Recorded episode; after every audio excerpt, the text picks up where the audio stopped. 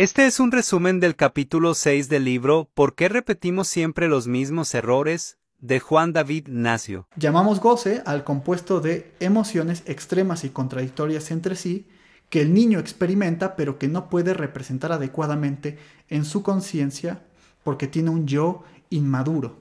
Decimos también que este goce es forcluido, es decir, hay una falta de simbolización del goce.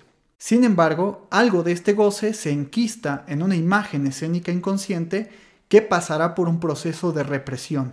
Pero este goce compulsivo que ha sido reprimido hasta la edad adulta busca repetirse y penetrar la superficialidad o la corteza del yo, para poder continuar siendo goce. Y esto es lo que produce una repetición psicopatológica.